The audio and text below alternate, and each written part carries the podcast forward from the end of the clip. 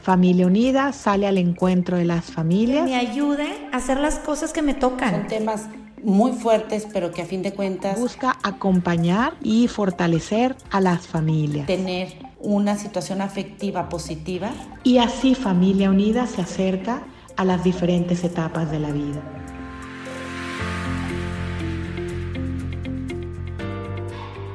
Hola, buenos días a todos y bienvenidos a esta nueva edición del podcast Acompañándote en tu vida de Familia Unida.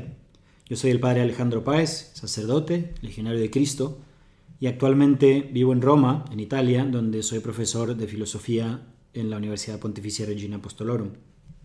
El día de hoy quería compartir con ustedes unas reflexiones acerca de la libertad interior y de qué es lo que ella tiene que ver con, con nuestra identidad y con nuestra plenitud y realización personal.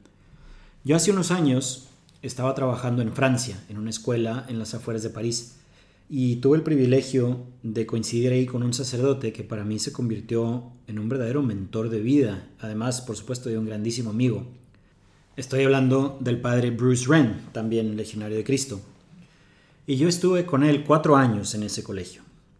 Y el ritmo de vida que llevábamos en ese colegio, pues era un ritmo de vida típico de un colegio en donde hay niños adolescentes, o sea, muchas actividades bastante intensas, muy cambiantes, a veces imprevisibles.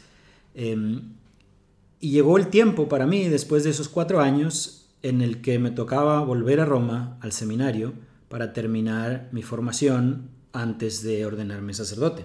Es evidente que la vida en un seminario el ritmo de vida en un seminario pues es muy, muy diferente, muy diverso del ritmo de vida que se lleva en un colegio. ¿no? En el seminario pues entras a formar parte de una comunidad que tiene sus horarios, que tiene sus maneras de hacer las cosas, que lleva una vida ritmada pues por una cadencia bastante ordinaria, bastante regular. Y eso iba a suponer para mí un cambio drástico del ritmo de vida, de cómo pues me organizaba mis días.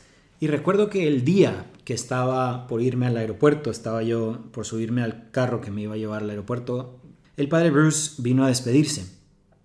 Y justo antes de que yo me fuera, me dijo una cosa que me marcó profundamente. Porque de todas las cosas que me pudo haber dicho, no me dijo, pórtate bien. No me dijo, aprovecha tus últimos años de formación. No me dijo, reza mucho. O aprende mucho o estudia bien. Me dijo más bien esto. Dijo, hermano, nunca pierda su libertad. Nunca pierda su libertad. Y esto, como les digo, me golpeó profundamente porque yo iba a un lugar en donde, en donde uno va a aprender cómo se vive en una comunidad y luego cómo se hace el apostolado futuro, ¿no?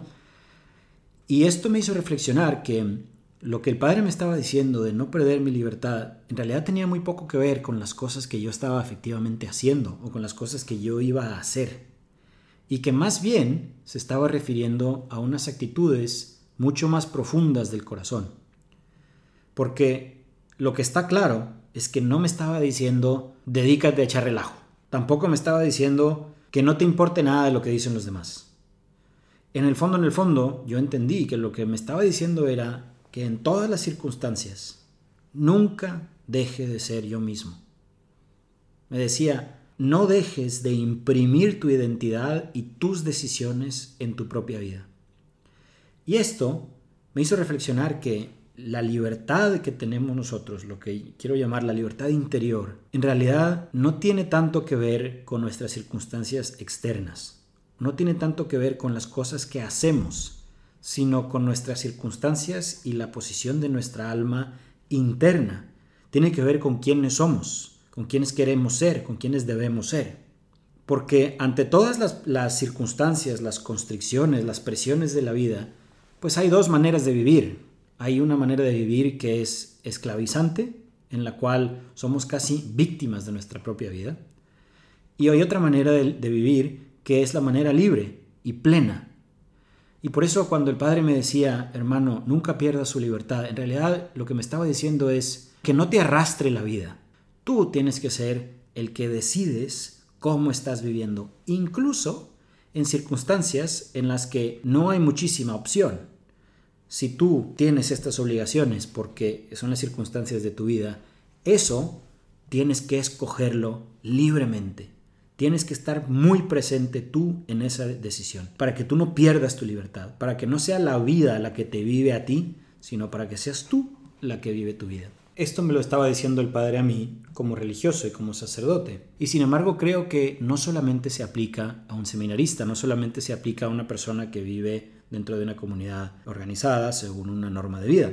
Se aplica realmente a cualquier persona, porque todos nosotros tenemos obligaciones, todos nosotros tenemos deberes, todos nosotros tenemos constricciones de nuestras vidas, de nuestras familias, expectativas incluso de nosotros mismos, de las personas que nos rodean. Y nosotros podemos decidir vivir según esas circunstancias y adueñarnos de nuestros deberes y de nuestras situaciones, de manera que nosotros decidimos vivir así, o podemos comportarnos como esclavos de la, de la situación. Me gusta mucho la imagen del río, porque un río es un cuerpo de agua que tiene cauces. Y nadie duda que los cauces de un río son una cosa muy buena para el río. Si el río no tuviera cauces, entonces fluiría por todos lados y no sería un río, sería un lago. Pero entonces, ¿cómo podemos decir que estos límites que le ponemos al río son una cosa buena para el río? Pues lo podemos decir porque los cauces precisamente ayudan a que el río sea un mejor río, es decir, están alineados con la identidad del río.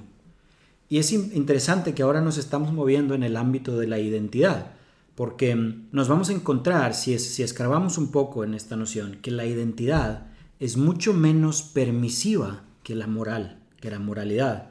Es decir, hay muchas cosas que no tienen nada de malo, pero que yo no me permito hacerlas porque simplemente no soy yo. Yo recuerdo, en mi casa había una regla de hierro que no podías sentarte a la mesa a comer si no traías zapatos.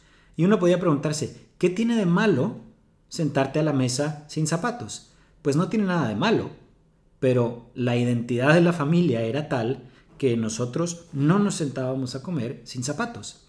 Entonces, no tenía nada de malo, o sea, la moral lo permitía, pero la identidad no lo permitía. Y entonces, cuando hablamos de libertad, este es el ámbito en el que nos estamos moviendo. Es decir, ¿quién soy yo? ¿Y quién quiero ser yo? No tanto qué puedo hacer y qué no puedo hacer, qué se me permite y qué no se me permite. ¿Cómo funciona esto del punto de vista antropológico? Bien, cuando hablamos de libertad, nos estamos moviendo en el ámbito de la voluntad.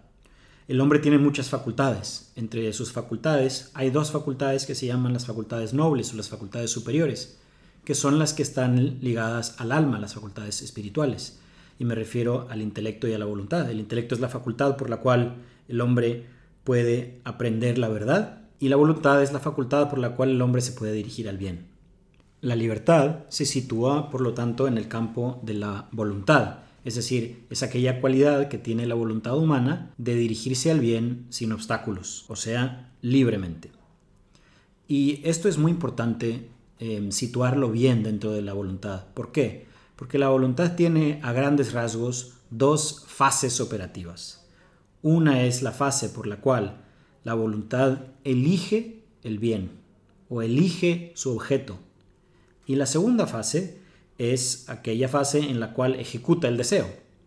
Hay una historia que se hizo muy famosa hace unos años del arquitecto Bosco Gutiérrez Cortina, que mm, él es, mexicano, y él fue secuestrado y cuenta una historia durante su secuestro en el que él se encontraba en una celda, en el punto posiblemente más bajo de su secuestro anímicamente, y tuvo la oportunidad, por, por gracia de sus captores, de tomarse un vaso de whisky. Le, ofrecieron la oportunidad de pedir lo que quiera por su cumpleaños y pidió un vaso de whisky. Y cuando él tenía el vaso de whisky, él cuenta que oyó una voz dentro de sí que le decía, ofréceme el whisky.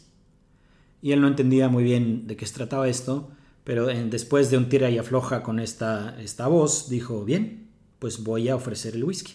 Y, y muy discretamente, para no ofender a los captores, tiró el whisky en el baño. Y él dice que ese momento de, soberanía sobre sí mismo, de, voluntad libre sobre sí mismo, fue el momento que detonó el proceso de volver a vivir, por así decir, en el que él se dio cuenta de que él podía decidir. Esta historia es muy interesante para nosotros porque nos hace ver la diferencia entre estas dos fases de la voluntad y nos hace ver en dónde se sitúa la libertad interior. Es decir, él estaba encarcelado. Él estaba posiblemente maniatado en un cuarto de poco espacio en donde su libertad de movimiento estaba extremadamente reducida. Y sin embargo, se dio cuenta de que él podía siempre elegir. Siempre podía elegir sus valores, elegir el bien. Él podía decidir que ahí donde estaba, él iba a optar por vivir y por tener su lugar digno y por portarse de manera digna, como él quería. Está claro que la libertad de ejecución la tenía muy limitada. Es decir, le habían atado las manos, no podía hacer gran cosa. Pero la libertad de elección, la libertad interior de poder estar presente él en sus decisiones, nadie se la podía quitar. Es una historia increíble que les recomiendo a todos que vayan a buscar, se encuentra muy fácil en internet y la verdad vale la pena escuchar todo su testimonio. Pero lo que quiero sacar de este ejemplo es que la libertad interior realmente tiene poco que ver con lo que efectivamente hacemos y tiene todo que ver con lo que queremos. Es decir, es más libre la persona que quiere lo que debe querer, lo que está según su identidad, que la persona que hace lo que quiere. Es más libre el que quiere lo que debe que el que hace lo que quiere. Y quizá alguien me pudiera decir, padre, pero eso suena muy bonito, pero en pocas palabras me está diciendo, si yo quiero lo que la gente me pide, pues entonces soy libre, pero si no, pues entonces no soy libre. Y no es exactamente esto, porque no se trata de seguir una ley que está fuera de mí, expectativas de los demás, las leyes del Estado, eh, las circunstancias de mi trabajo, mi situación familiar, etc. Todas estas son circunstancias que están fuera de mí sino se trata de verme a mí mismo y decir, ¿quién soy yo? ¿Quién quiero ser yo? ¿Y quién debo ser yo? Es decir, ¿cuál es la mejor y la auténtica versión de mí mismo? Y entonces decidir y actuar en función de eso. Decíamos antes que la libertad interior no tiene tanto que ver con lo que hago o lo que no hago, sino lo que quiero, lo que deseo. Hay un pasaje en la Divina Comedia, precioso, donde mm, finalmente el guía de, de Dante, que está haciendo todo un camino hacia el cielo, finalmente lo lleva a las puertas del cielo y le dice, no esperes ya mis palabras ni mis consejos. Tu albedrío es ya libre, recto y sano. Y sería una falta no obrar según lo que Él te dice. Así pues, yo sobre ti mismo te corono y te mitro. Es decir, lo que, lo que el guía de Dante le está diciendo es, mira, después de todo este viaje, has purificado tus deseos, has elevado tus miras hacia las cosas que verdaderamente te hacen lo que tú eres. Ahora que tú lo ves y ahora que tú lo quieres, sigue sin ningún reparo esos deseos, porque están ordenados a tu verdadera identidad. Esta es la libertad interior. Es decir, actuar según lo que yo verdaderamente soy. Poder dirigirse hacia el verdadero bien con todas las propias facultades. Ahora, uno podría preguntar, bueno, ¿cómo le hago yo para saber cuál es mi verdadera realización? ¿Cómo sé yo cuál es mi verdadero fin? ¿Cuál es la mejor versión de mí mismo? Y nosotros, como cristianos, tenemos la ventaja de que nosotros podemos preguntarle a la persona que nos hizo, ¿para qué nos hizo? O sea, podemos dirigirnos a Dios y leer en las Sagradas Escrituras, en la tradición de la Iglesia, la razón por la cual Dios nos hizo. Es decir, podemos ver cuál es el modelo más acabado del hombre, de la mujer, según Dios. Pues hay una frase de San Agustín, gran padre de la Iglesia, que dice lo siguiente, ama y haz lo que quieras. Es decir, ama, ama verdaderamente el bien, ordena tus deseos, ordena tu inteligencia, hacia lo que es, la verdad y lo que es el bien, y cuando estés en esa situación, haz lo que quieras. La gloria de Dios, y esto es de San Ireneo, la gloria de Dios es el hombre que vive, el hombre pleno. Y hay una homilía antiquísima que se lee en torno a la Semana Santa, el sábado santo, en donde Cristo baja a los infiernos y se encuentra a Adán, prisionero por el pecado original, y lo está sacando de ahí y le dice, salte de ahí, vente conmigo, porque yo no te hice para que tú seas esclavo, sino te hice para que seas libre y para que vivas. De manera que para el amor hemos sido hechos. Y si nosotros vivimos nuestra vida de manera que nos podemos dirigir hacia el amor, sin miedo al error y con toda la fuerza de nuestras facultades, entonces seremos verdaderamente libres. De esto se trata, de amar, de amar más, de amar mejor, de amar independientemente de nuestras circunstancias, si son buenas, si son malas, si son propicias, si son, si son adversas, si son de cualquier tipo. De hecho, en el Nuevo Testamento encontramos un himno de Zacarías en donde Dios, donde perdón, Zacarías nos dice precisamente para qué Dios nos hizo.